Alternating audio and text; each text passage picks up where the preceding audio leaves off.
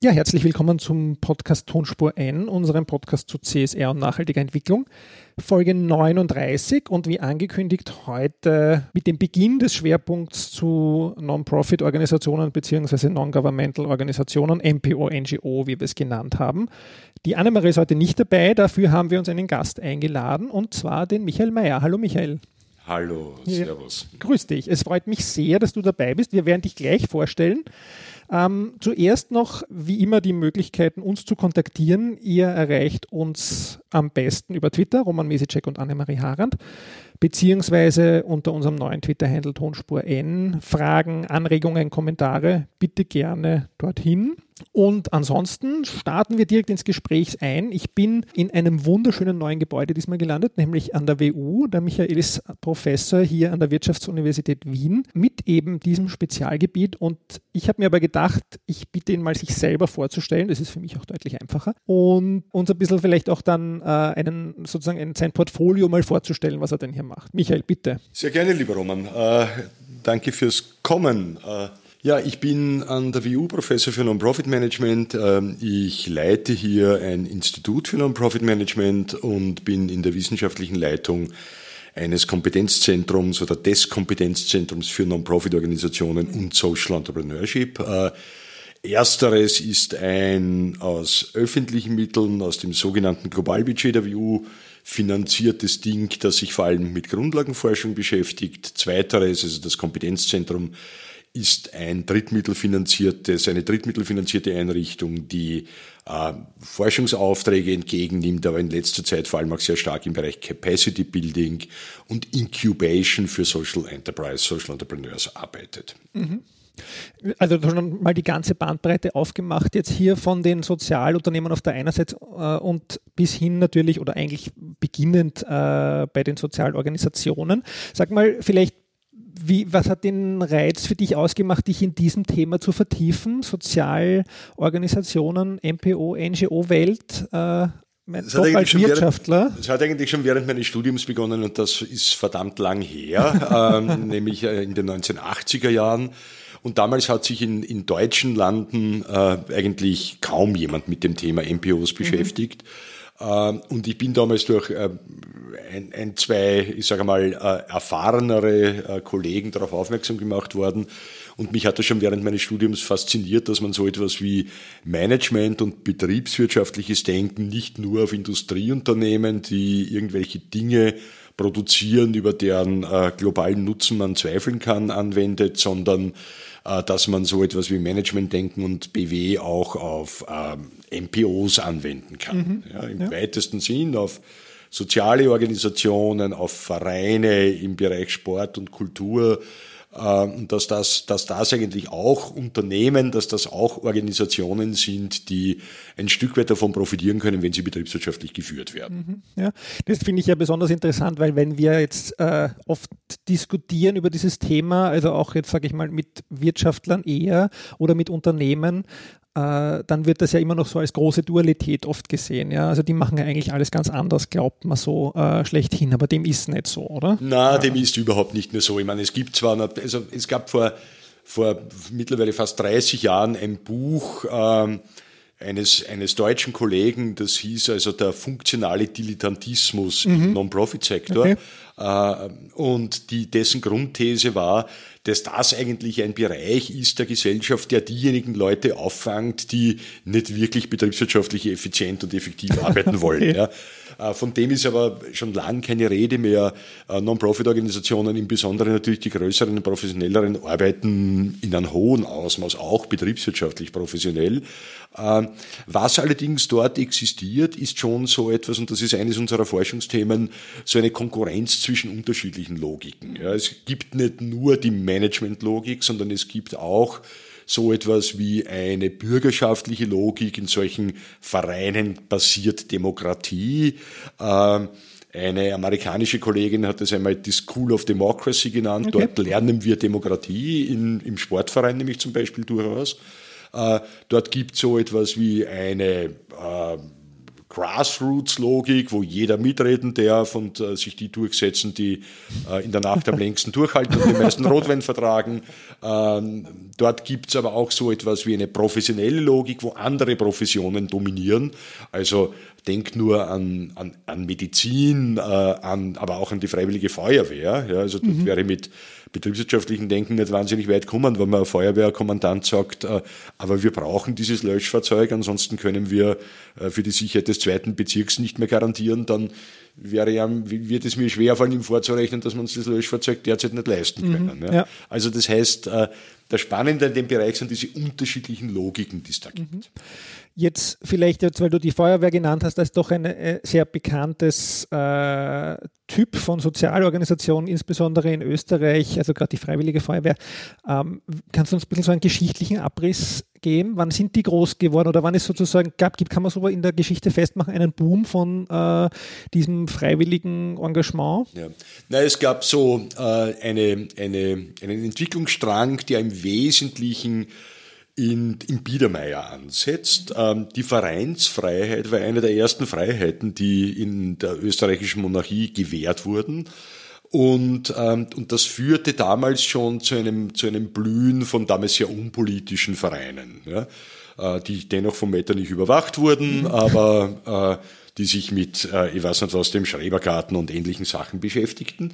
Ähm, dieses Vereinswesen blühte und gedeihte ein weiterer Entwicklungsschub war in der Zwischenkriegszeit, Stichwort das Rote Wien, was im Roten Wien passiert ist und nicht nur in Wien, sondern auch über das Rote Wien hinaus, ähm, war der Aufbau einer sozialdemokratischen Gegenkultur. Ähm, was wir dieser Zeit zu verdanken haben, ist, dass es in Österreich kaum irgendwo einen Bereich gibt, wo es nicht einen roten und einen schwarzen Verein gibt, gibt ja. das ÖMTC und ABÖ, Alpenverein und Naturfreunde, ähm, Pfadfinder, Pfadfinderinnen und Kinderfreunde und, und, und. Also das zieht sich ganz einfach durch. Äh, damals ähm, wurden quasi, wurde quasi die Zivilgesellschaft in Österreich verdoppelt. Ähm, und ähm, was dann nach dem Zweiten Weltkrieg passiert ist, war ein Bedeutungsgewinn, insbesondere von großen Organisationen im Sozialbereich, in dem Österreich ähnlich wie Deutschland äh, einen sogenannten kooperatistischen Wohlfahrtsstaat entwickelte. Das heißt, unser Wohlfahrtsstaat unterscheidet sich vom skandinavischen insofern, als in Österreich ein Gutteil der Dienstleistungen nicht vom Staat direkt erbracht wird, sondern von privaten Non-Profit-Organisationen. Und damit gewannen äh, Non-Profit-Organisationen wie die Caritas, die Volkshilfe, die Diakonie und das Rote Kreuz und der Arbeiter-Samariter-Bund an an Bedeutung und, und, und äh, wurden enorm groß und mächtig. Mhm. Ja, ich meine, jetzt fallen mir ganz viele Fragen dazu ein, aber gleich, weil es gerade so passt, äh, das ist ja auch oft, äh, wenn man so will, kein, kein, kein Kritikpunkt an den NGOs, aber generell sozusagen eine Schwierigkeit in diesem Bereich, dass man sich denkt, hier übernehmen ja eigentlich Sozialorganisationen die Aufgaben des Staates. Jetzt, wie du richtig sagst, schon geschichtlich natürlich auch gewachsen. Äh, wie siehst du das, sagen wir mal, in den letzten fünf bis zehn Jahren, weil da ist diese Diskussion oft sehr groß geworden?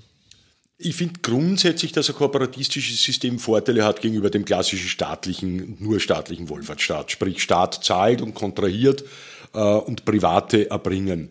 Ähm, aber es gibt natürlich jede Menge Kritikpunkte. Also das heißt, äh, das trägt schon ein Stück weit dazu bei, dass diese großen NPOs nicht zwingend die sind, die besonders kritisch sind gegenüber der mhm. öffentlichen Politik. Ja. ja. Also gibt es immer wieder Ausnahmen, äh, die sehr wohl äh, ihre Kritikfähigkeit behalten haben.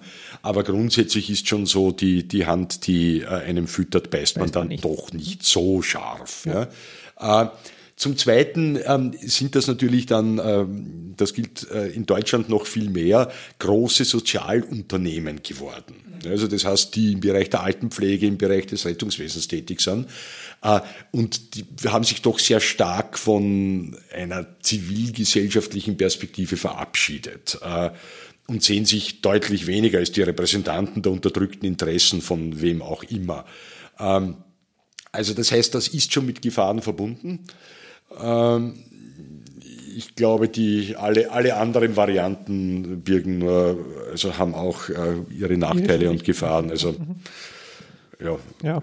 Insofern, ich sehe das kritisch. Gerade in Österreich haben wir zunehmend einen, äh, einen bestimmten, also wir haben so eine, eine Rahmenschicht von Non-Profit-Organisationen, die da oben schwimmen und denen es eigentlich verdammt gut geht. Äh, Und dann haben wir äh, eine sehr dünne äh, Schicht darunter, wo die, die wirklich mit Rotz und Wasser kämpfen und äh, von einem Jahr zum anderen Jahr schlecht oder nicht finanziert werden.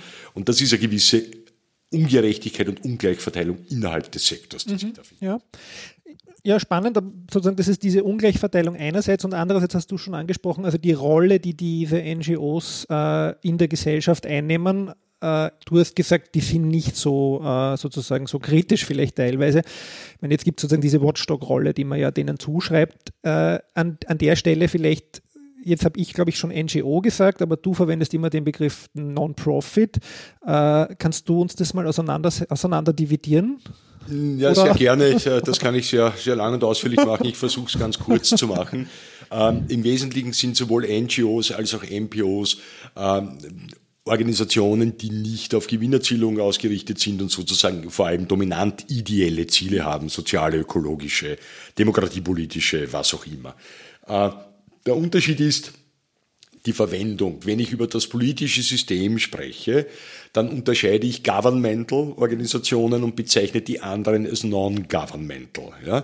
Äh, und das sind aber beides Akteure des politischen Systems. Mhm. Also ein NGO ist Amnesty International, das Rote Kreuz, die Caritas, aber die Blasmusikkapelle Kirchberg an der Biller ist keine NGO okay. nach unserem Verständnis, aber sehr wohl eine Non-Profit-Organisation. Mhm. Das heißt, äh, eigentlich ist der Begriff der MPO ein weiterer, weil er bezeichnet all jene Organisationen, die ganz einfach, das ist das harte Kriterium, keine Gewinne ausschütten. Mhm. Die können durchaus Gewinne erwirtschaften, aber sie tesorieren die für den Zweck. Äh, und schütten sie nicht aus. Und somit äh, alle Fußballvereine, Sportvereine, Kulturvereine, Theater etc das sind größtenteils Non-Profit-Organisationen. Mhm. Als unter NGO würde ja eigentlich auch, äh, ich weiß nicht was, äh, Facebook laufen oder Google äh, oder Siemens, äh, sind ja auch Nichtregierungsorganisationen, die, die sehr wohl im politischen System mitmischen. Also ich glaube, Siemens ähm, beschäftigt in ihren PR-Abteilungen definitiv mehr Leute als Amnesty International, mhm. Äh, aber der übliche Gebrauch von NGO ist, dass man gewinnorientierte Unternehmen dann nicht. Nicht mitrechnen, ja. Mhm, ja. Ähm, ich komme nochmal zurück auf diese Watchdog-Funktion, aber bleiben wir nochmal sozusagen jetzt bei, der, bei generell bei den MPOs, die ja sehr stark angewiesen sind, in Österreich und vielfach auch in anderen Ländern äh, auf das Ehrenamt sozusagen, also auf die Freiwilligen, äh, die es da gibt. Ähm, sind wir da eine Besonderheit in Europa? Also man, man ist ja immer sehr stolz in Österreich auf das starke Freiwilligenengagement der Bürgerinnen und Bürger. Ist das so? Ist das noch so? Ich habe ja doch subjektiv das Gefühl, äh, da hat sich was verändert. Also man engagiert sich vielleicht nicht mehr so leicht, so lange oder ist das wirklich nur subjektiv? Ja, lieber Roman, du wohnst schon zu lange in der Stadt. Ach, okay. Äh, also der, der Rückgang der Freiwilligenarbeit ist ein urbanes Phänomen in Österreich. Okay. Mhm. Wir haben grosso modo über das ganze Land verteilt noch immer so in etwa 30 Prozent der Bevölkerung die Freiwilligenarbeit leistet, in Organisationen. Wenn man die informelle Freiwilligenarbeit dazu zählt, also Nachbarschaftshilfe etc., dann ist es noch einmal deutlich mehr. Da sind wir fast bei sind wir jenseits der 40 Prozent. Aber bleiben wir nur bei der mhm. formellen Freiwilligenarbeit, die in MPOs stattfindet. Äh, die ist im urbanen Bereich deutlich niedriger.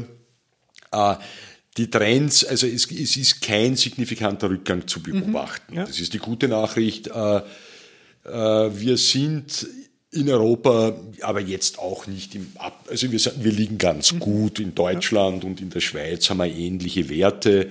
Ähm, in den skandinavischen Ländern haben wir ähnliche Werte. Also das heißt, wir sind durchaus im, da, im Unterschied zum Spenden, da sind wir nämlich mhm. nicht so super. Äh, das, wir okay. sind keine Spendenweltmeister. Das wird uns immer suggeriert durch Erfolge wie Licht ins Dunkel, äh, aber in Wirklichkeit sind wir eigentlich eher medioker, was das Spenden betrifft. Bei der Freiwilligenarbeit liegen wir eher im vorderen, mhm. im vorderen Feld. Ja, das hätte mich jetzt darauf gebracht, also vielleicht hat sich das auch eher auf die Spenden bezogen, weil es gab ja ein paar Kampagnen, äh, glaube ich, auch von NGOs, NPOs, die gesagt haben, also den Like-Button zu drücken auf Facebook reicht nicht. Äh, also das widerspricht ja eigentlich ein bisschen dem, was du sagst, wenn du sagst, das Freiwilligenengagement ist nicht zurückgegangen.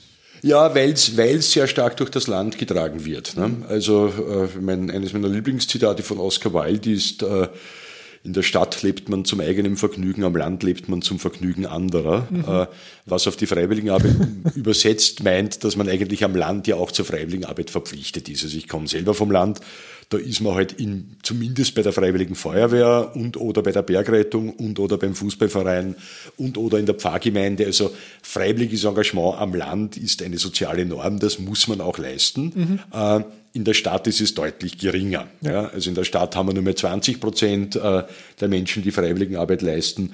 Und da muss man sich auch vollkommen neue Formen überlegen. Also so episodisches, projektorientiertes freiwilliges Engagement. Äh, da kommen diese ganzen Crowdsourcing-Ideen ins Spiel, dass man sagt, man trägt halt schnell für bestimmte Zeit zu irgendetwas seine Kompetenzen bei. Mhm wesentlich stärker auf die, auf die, auf die besonderen Stärken und Schwächen der einzelnen Personen fokussierend. Also nicht ganz einfach, alle machen das Gleiche, egal ob ich jetzt äh, äh, handwerklich talentiert bin oder nicht. Bei der Feuerwehr muss ich das irgendwie tun. Ja. Äh, und, und, und. Also da ändert sich einiges. Nevertheless äh, bleibt Freiwilligenarbeit weiterhin stark. Beim Spenden sind wir nicht so wahnsinnig super, also nur ein paar Zahlen. Äh, durchschnittliche Spende in Österreich äh, pro Jahr und, äh, und äh, Person äh, im Erwachsenenalter 60 Euro. Äh, in Deutschland sind es 90, glaube ich, in den Niederlanden über 100, in den USA 1000. Mhm. Ja? Also das, und im UK auch irgendwo jenseits der 500. Mhm. Also das heißt, wir haben, wir haben keine wahnsinnige Spendenkultur. Ähm, Aber hat das nicht dort mit dieser sozusagen stärker philanthropischen klar, Kultur zu tun, ja, oder? Ja. Aber wir liegen auch hinter, hinter Ländern, die eine ähnliche wohlfahrtsstaatliche mhm, Kultur haben wie wir. Wir liegen eben auch hinter Deutschland und hinter den Niederlanden, mhm, ja, äh, um ein paar zu nennen. Okay. Ähm, ich bin auf dem Podcast auch oft dokumentiert als großer Kritiker von diesen Jugendstudien und ich bleibe nochmal auf, auf dem Thema jetzt sozusagen Engagement, weil uns ja diese Jugendstudien oft sagen, dass die sozusagen die jungen Menschen von heute Y, X oder ich kenne mich da jetzt nicht aus mehr mit den Generationsbezeichnungen, ähm, dass die äh, sozusagen so sinnstiftende Dinge äh, sich wünschen. Wäre das nicht sozusagen äh, sozusagen Agmade Wiesen für die Freiwilligenarbeit? Oder wie siehst du generell, also kannst du auch gerne da deinen Unmut über Jugendstudien auslassen? Ah, ja, so, das, dann, dann stoße ich in dein Horn. Oder so. Weiß ich nicht. Nein, ich bin mal, also ich habe jetzt äh, am 12. Oktober erscheint ein Beitrag von, von mir im Standard, mhm. äh, wo ich mich über so andere Jugendstudien äh, lustig mache, okay. die so, oder von Menschen, die meinen, dass so der Narzissmus überhand nimmt und mhm. die Leute nur mehr äh, sich selbst bereichern. Das lässt sich, das lässt sich nämlich durch seriöse Daten überhaupt nicht belegen. Mhm. ich glaube auch, und das spricht auch viel dafür, es ist zwar so, dass, aber das war schon immer der Fall, also Engagement nimmt im Lebensalter zu. Mhm. Ja geht aber dann mit der Pension auch wieder zurück. Also interessanterweise die Illusion, dass wir diese ganzen rüstigen Pensionisten irgendwo in der Freiwilligenarbeit unterbringen, das wird nicht so leicht werden, weil äh, für viele dieser Menschen ist dann das Ende der beruflichen Tätigkeit gleichzeitig auch das Ende der freiwilligen Arbeit mhm. oder sie treten dann auch dort ein bisschen leid. Ja. Ähm, also ich glaube, dass das Engagement der der, das spricht auch alles dafür, der jungen Kohorte nach wie vor stark ist, wächst, äh, dass die sehr wohl sinnorientierte Tätigkeiten suchen. Wir merken das hier in der WU mit unserem äh, Programm Lernen macht Schule, das wir mhm. gemeinsam mit der Regelgruppe ah, ja. machen. Also da haben wir kein Problem, jedes Jahr 100, 150 Studierende zu finden, die äh, mit Kindern aus sozial benachteiligten Schichten ein Jahr, jede Woche ein paar Stunden verbringen, Lernhilfe machen. Freizeitgestaltung machen. Ähm, ich mache jedes, jedes, äh, bei jeder meiner Lehrveranstaltungen am Anfang eine Aufstellung und schaue, welche der Studierenden irgendwo äh, Freiwilligenarbeit leisten und sich engagieren. Und es ist deutlich mehr als die Hälfte. Also äh, ich kenne die Studien nicht, die uns hier Trübsal blasen ließen aber ich sehe keinen Anlass dazu. Was ich glaube, ist, dass das Engagement der, der jungen Menschen anders wird. Also ich verpflichte mich nicht mehr dem Roten Kreuz oder der Feuerwehr für den Rest meines Lebens, ja, sondern ich also gehe heute halt in Projekte, die ich spannend finde und da mache ich ein, zwei Jahre was und dann suche ich mir wieder was Neues. ich mich wieder. Mhm. Ja. Spannend. Ähm, ja, wechseln wir, nein, nicht wirklich das Thema, aber kommen wir äh, zurück im Prinzip zu dieser politischen Rolle, ähm, weil da würde mich auch natürlich ganz stark deine Meinung interessieren, vielleicht Österreich, internationaler Vergleich, also NGOs, MPOs als Watchdog, sage ich mal, der Politik, auch der Unternehmen, weil wir reden ja auch viel über Unternehmen in unserem Podcast. Ähm, wie hat sich das entwickelt? Wie siehst du das? Vielleicht nur ganz kurz meine persönliche Einschätzung, um das vielleicht ein bisschen anzustacheln immer den deutschen Markt auch gut beobachtend in dem Bereich. Dort habe ich ja viele NGOs als deutlich äh, schärfer und angriffiger erlebt als in Österreich. Äh, ja, was sind so deine Beobachtungen dazu? Ja, also ich sehe das genauso. Mhm.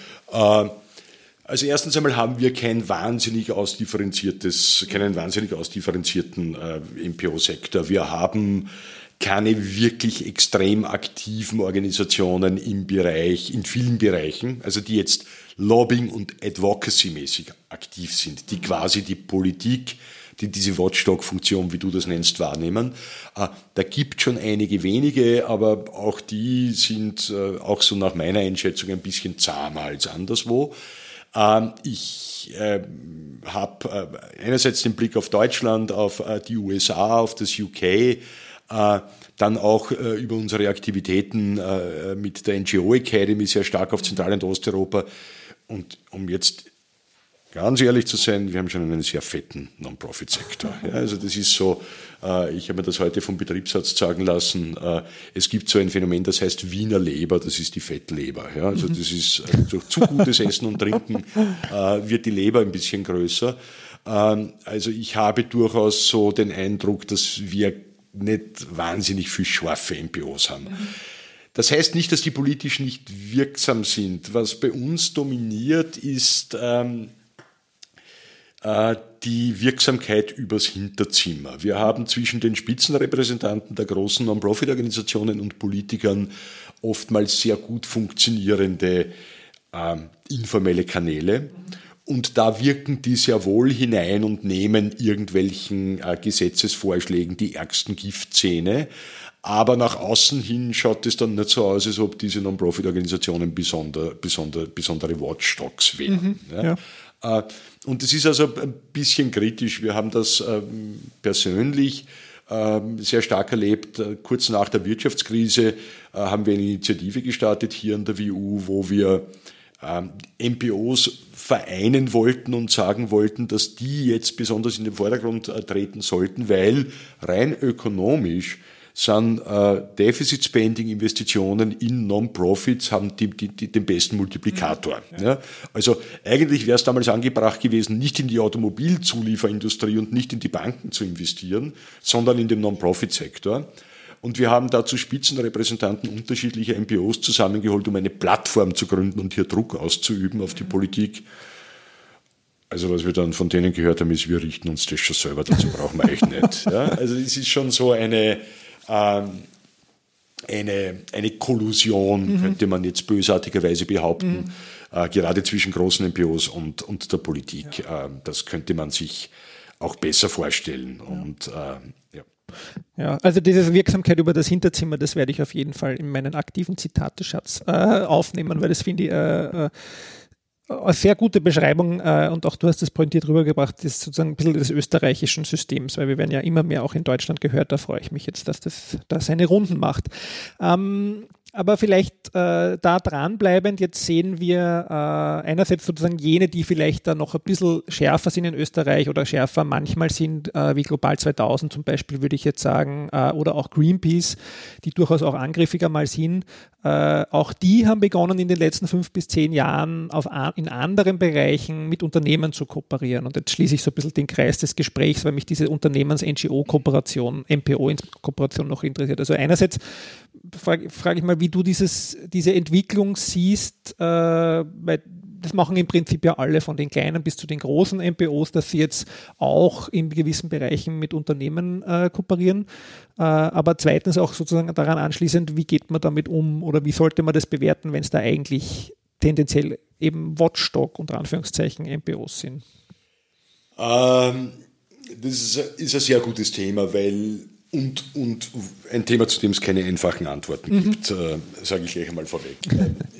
Mit zwei Punkte, die ich, die ich dafür interessant halte. Das eine ist tatsächlich äh, so etwas wie das Verschwimmen von Grenzen. Also die Zeiten, wo, wo, wo ganz klar war, die gute and the ugly, also dort die mhm. guten MPOs, dort die bösen Unternehmen und der hässliche Staat, diese Zeiten sind vorbei. Äh, ich sehe immer mehr Unternehmen, äh, deren Boards, deren Spitzenrepräsentanten, deren Strategie glaubhaft, nicht nur Window Dressing, sondern glaubhaft äh, vermittelt, dass es äh, dort um nachhaltige Entwicklungen geht, dass diese Unternehmen erkannt haben, dass sie selber nur langfristig und nachhaltig erfolgreich sein können, wenn sie auf soziale und ökologische äh, Fragen Rücksicht nehmen und die, also ich sage mal so, die dann so manche MPO ein Stück weit auf der, auf der Gutseite überholen. Überholen, oder? Ja. Mhm. Ähm, also das ist das eine. Äh, während von MPO-Seite vielfach Unternehmen noch so in diesen Topf geschmissen werden, da, herrscht einmal ein, ein Vorschussmisstrauen. Das ist meines Erachtens auch in vielen Bereichen, ich würde es nicht alle reinwaschen, aber in vielen Bereichen nicht mehr notwendig. Auf der anderen Seite ähm, gilt es für Unternehmen, Kooperationen mit MPOs in einer sage mal, sehr selektiven und, und, und wertschätzenden Seite anzugehen. Ähm, es gab bislang zwei ähm, äh, Extremausformungen. Das eine ist, man nimmt diese Zwutschkerl nicht wirklich ernst ja, und mhm. sagt einer halt, also geben wir einer halt eine Spende, so ja. wie äh, irgendeinem armen Chapperl. Äh, und die zweite Seite war aber auch so ein Stück weit, wir brauchen die ganz dringend, um unser Image aufzupoppen. Und die haben ja, ob das jetzt Greenpeace, WWF oder wie sie alle heißen, die haben ja allesamt in der Liste der ähm, glaubwürdigen äh, Organisationen sind ja die weit, weit vor, äh, vor gewinnorientierten Unternehmen. Und man wollte es also ein bisschen einen positiven Image-Transfer haben.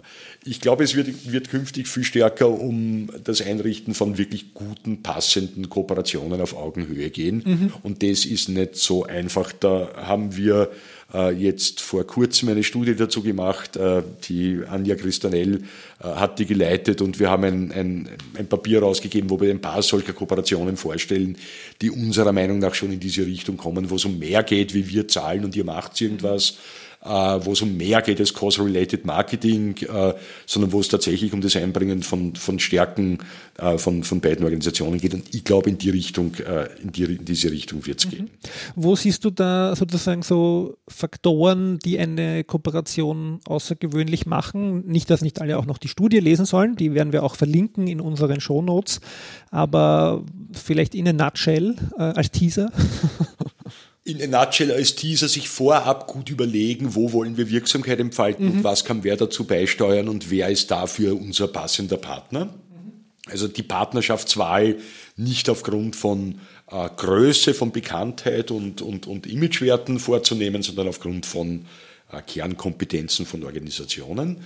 Äh, das zweite ist so etwas wie äh, ein, ein, ein, eine vertrauensvolle Kooperation. Mhm. Ich glaube, woran Kooperationen oft scheitern, ist zu wenig Vertrauen. Ich kenne von also ich kenne Geschichten aus an sich Best Practice Fundraising Kooperationen, die dann äh, fast daran gescheitert sind, dass irgendwie halt dann Korinthen pickerisch, pickend äh, versucht wurde, einander wechselseitig zu mhm. überprüfen. Also man muss mit einer bestimmten Art von Vertrauen an so Kooperationen herangehen. Äh, und äh, man muss auch äh, ein Stück weit sowas einziehen wie Milestones, die man dann auch überprüfen kann und wo man dann auch sagen kann, das ist ein Projekt und das ist ja irgendwann einmal vorbei. Ja? Aber im Wesentlichen ist es so dieses Poolen von, von, von Kernkompetenzen. Ja. Ähm, jetzt hast du da was gesagt, man, das erste, da bin ich gleich hängen geblieben im Kopf, man muss sich überlegen, wo man wirksam werden will.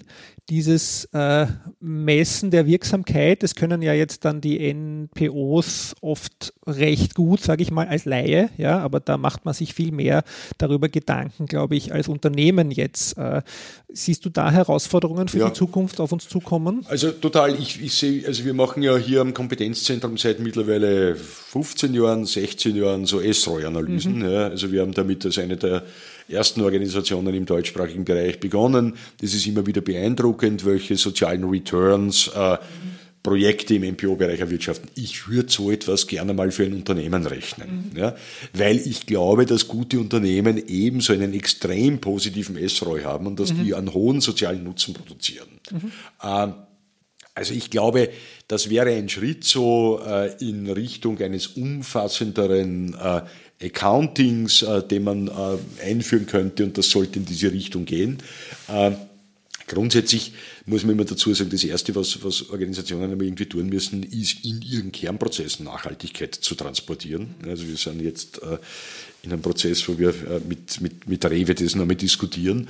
Und die haben natürlich, die haben eine Produktpalette, die sie im Einzelhandel anbieten, die haben äh, Logistikprozesse, die haben Diversity äh, in, im Human Resource Management und, und, und. Und das sind die Dinge, die zuerst gemacht werden müssen. Mhm. Ja. Und dass man dann darüber hinaus sich noch engagiert, ist pipi fein und super, dass man sich da noch Themen auswählt. Äh, da, glaube ich, äh, sollten Unternehmen zunehmend äh, fokussieren ja, und nicht mit der Gießkanne über alles mhm. Mögliche drüber gehen, sondern sagen, wofür wollen wir wirklich mit unserem gesellschaftlichen Engagement über unser Daily Business, über unsere Kernprozesse hinausstehen. Ja, ja, genau. Aber da bist ja du der Experte.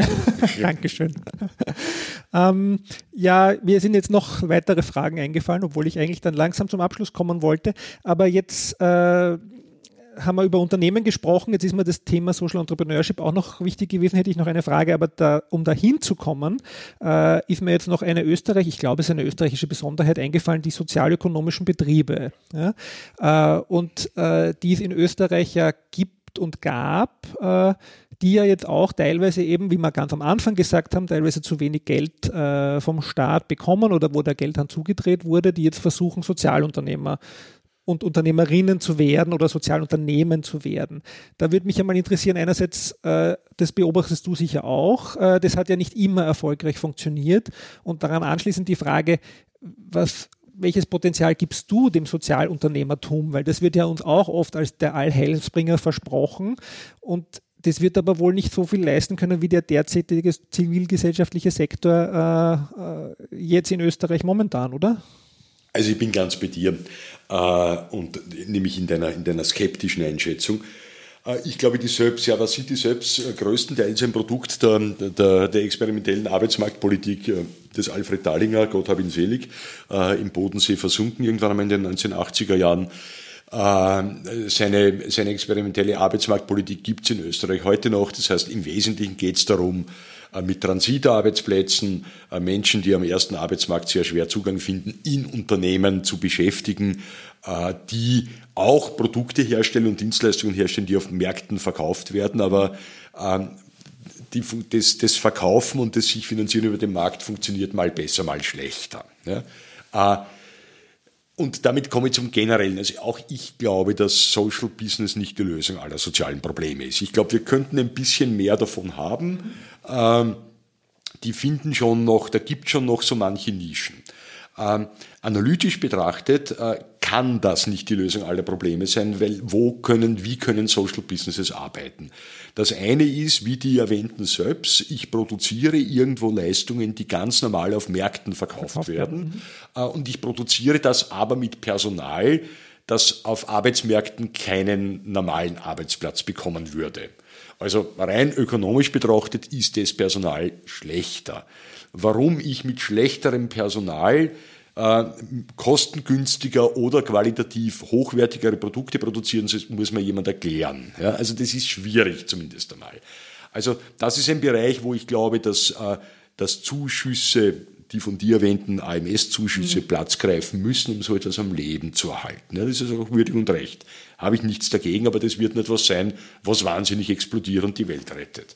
Äh, zweiter Fall, ich produziere mit Social Businesses Produkte oder Dienstleistungen, die soziale Probleme lösen. Ja, also äh, beispielsweise irgendwelche Sonnen... Äh, also energetischen Dinger, die mir mein Handy aufladen können oder wo ich im kleinen Bereich Windenergie nutzen kann oder was auch immer.